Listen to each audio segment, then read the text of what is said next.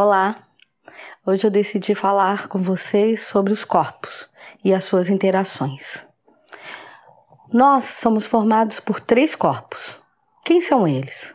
A gente tem o corpo material, que é esse corpo físico.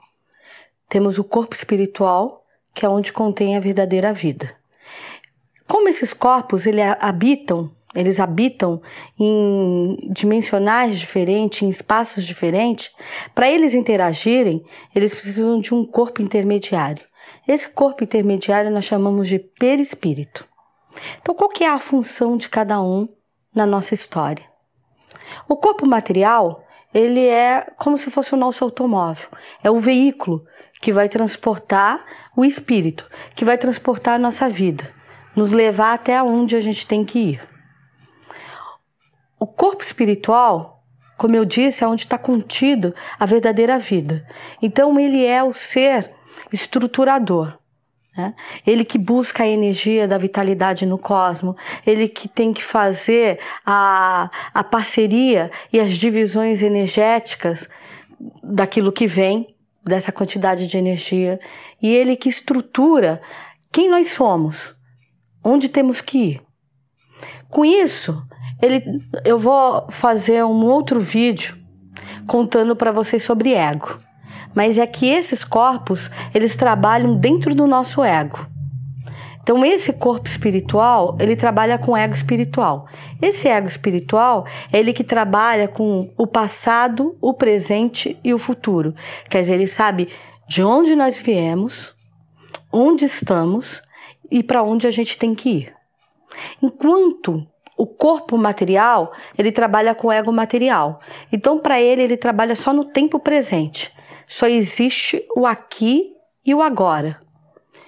Para ele não importa se foi ontem ou se existe o amanhã, ele quer saber só de viver. Então ele vive o imediatismo da vida. Mas como esses corpos, eles trabalham e estão em dimensionais diferentes, esse corpo intermediário perispírito, então ele, na verdade, é que faz a divisão. Então, como é que acontece essa divisão energética? É assim: quando a gente dorme, a nossa matéria fica aqui no plano dimensional terreno, enquanto o espírito ele vai até o cosmo, colhe a energia de vitalidade, que a gente chama de energia cósmica bruta, e vem e deposita dentro do nosso corpo assim que a gente acorda nessa, no entrar no nosso corpo, ali já começam as explosões energéticas dessa energia que ele trouxe. Aí o que, que o perispírito faz? É onde entra a função do perispírito. Ele pega essa energia e parcela ela. 50% fica para o espírito e 50% para a matéria. Por que isso? É para falar que essas energias, não importa o dimensional, mas elas vão ter que correr tudo na mesma direção. E que direção é essa? A nossa vida.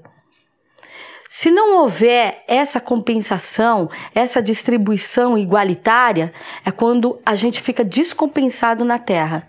Então, quando um ser, a gente fala que aquele ser ele está depressivo, ele está doente espiritualmente, ele está doente emocionalmente, aonde está a doença? A doença ela se aloja no perispírito. É esse perispírito que fica descompensado. Então, dentro do candomblé, quando a gente vai tratar um ser através de um ebó, a, a função do ebó é lidar com o perispírito, porque a gente não pode lidar nem com o espírito nem com a matéria da pessoa. Porque a vida pertence a cada um. Então, o espírito é a verdadeira identidade. A gente alimenta esse perispírito, organiza ele para ele começar a trabalhar na direção dos dois corpos e organizar esses corpos. Então, a pessoa, primeiro, ela se organiza internamente, que é o primeiro trato, é tratar o espírito, para depois esse espírito ganhar vida e ele tratar a matéria aqui fora. Por isso que a pessoa quando faz um ebó, faz um tratamento espiritual, ela entra por um preceito, né? Fica um tempo sem poder é, comer alguns tipos de alimentos, beber algumas coisas. Ela não pode pôr roupa escura, porque a cor escura, por exemplo, preto, ele não deixa a energia exalar, não deixa a energia sair, ele bloqueia.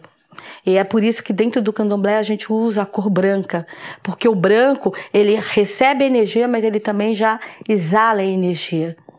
Então, é, a pessoa não pode beber bebida alcoólica, porque a bebida alcoólica ou qualquer tipo de droga é, expande demais o espírito e, e exacerba demais a materialidade.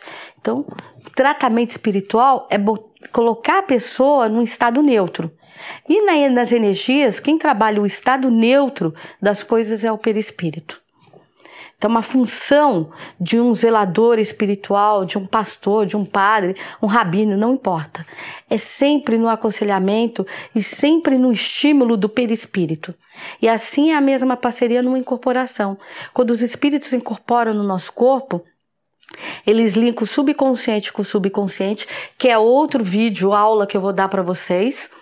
E, e aí o, o perispírito o nosso perispírito é que fica ali à disposição enquanto o nosso espírito é bloqueado. E a matéria é só um invólucro, é só um veículo mesmo. Se tirar o meu espírito aqui, essa matéria não, não tem nenhuma outra função. É por isso que ela cai inerte ali, ela fica, cai dura, né? É, se o espírito não está dentro do corpo, ou eu estou em coma, ou eu estou desmaiado, ou eu estou dormindo. Porque sem a verdadeira vida, a matéria não é nada. E é por isso que todos os vídeos eu sempre chamo a atenção de vocês. Vivam os dois corpos. Não viva somente um corpo. Não vá o tempo inteiro só a templos religiosos, só fique rezando, cultuando a, o espírito. Porque aí a matéria vai ficando pobre. Mas também não cultue só a matéria, porque aí o espírito também vai ficando pobre. Ah, se existir um elixir da vida, é essa parcimônia, é saber nutrir esses dois corpos. Né? A vida ela tem importância nesses corpos. Apesar de falar para vocês que sem o espírito a matéria não tem função nenhuma, mas em compensação, quando o espírito está dentro desse corpo, a matéria é muito valorosa. Então a gente tem que cuidar dessa matéria e tem que cuidar do espírito. Então, esse conhecimento de saber que a gente tem esses três corpos e quando tem alguma coisa de errado com a gente, esse sinal vai tocar, ninguém fica doente de uma hora para outra, os sinais já vêm sendo emitidos, emitidos. A gente aqui fica, tem essa mania de protelar, empurrar com a barriga. Não, amanhã eu vejo. Não, acho que isso foi alguma coisa que eu comi e não me fez bem. Ah, acho que foi alguma coisa que eu me chateei. Ou foi uma carga de alguém que eu peguei. Vem o sinal. Né? A gente tem que parar com essa mania de ficar empurrando, não ligando para as coisas. Amanhã eu vejo, amanhã eu descubro. Não, vou marcar meu exame, só vou fazer um exame ano que vem. Não. Tem que ir aos médicos, tem que ir aos templos religiosos, tem que cuidar dos dois corpos. E tudo aquilo que você previne, a tendência é ter saúde. Muito axé a todos.